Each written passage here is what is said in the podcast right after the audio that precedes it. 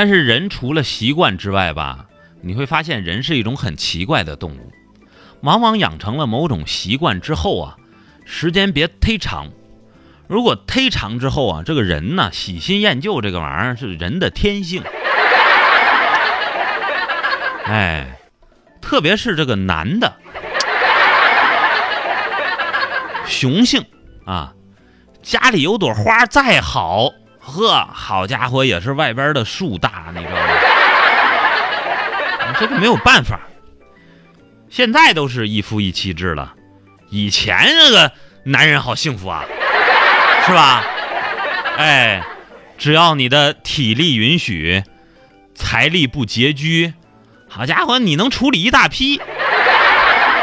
哎，你这个，你如果搁在动物界的话，那起码是四世同堂啊，海狗鞭 啊。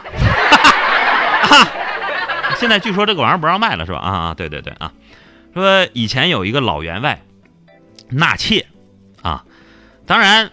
以前纳妾这玩意儿是是合理合法的，往往是比方说，妻如果是老了的话，进入中老年以后，什么叫贤妻良母？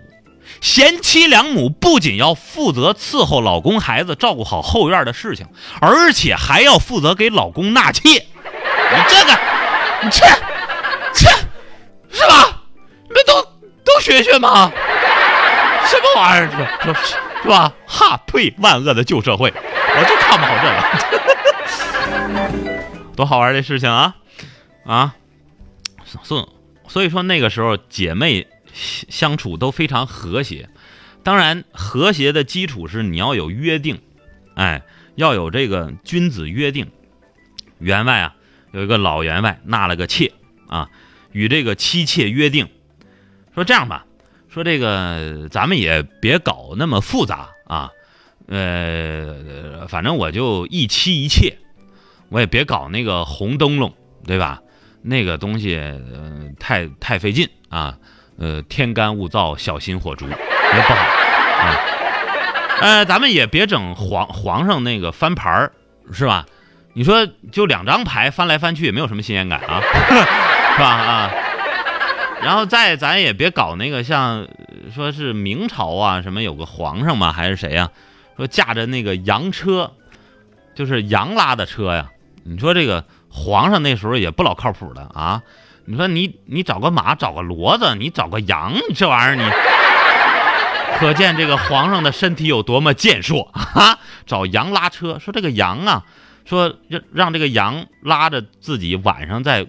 就马上要睡觉的时候，拉着自己在后宫走，说这个羊车停在哪个妃子，或者是哪个啊这个门前，我就进去性一把，就好啊。后来不是说有一个一个妃子吧，还是谁来着？然后说在自己的门前就专门打这个羊的主意，栽了好多的这个竹子，啊然后弄那个羊愿意吃的什么盐。然后那羊天天晚上就停他门口，你知道吗？后来连皇上都急了，我都腻了，你这，你你，你说你，你吃点羊排不好吗？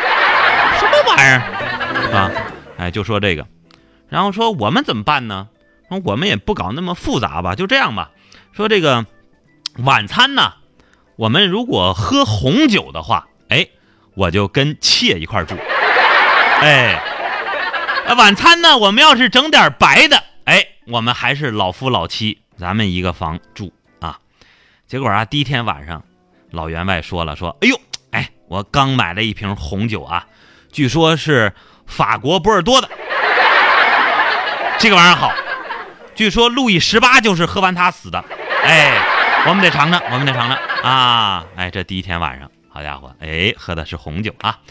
哎，第二天晚上。”然后老员外又说了说，哎，这个昨天晚上这个红酒不错啊，而且喝完之后非但没死，精神矍铄。今天晚上我们再喝点好，第三第第二天晚上又喝的红又喝的红酒啊。呃，第三天晚上老员外又说了说，哎呀，这个我今天跟一个朋友聊朋友圈啊，哈哈，这个朋友说呢，说这个红酒啊。有利于健康啊！我们还是喝点红酒好了。旁边这老夫，哼 旁边这个妻呀大怒，好啊，天天喝红酒，留着白酒招待客人吧。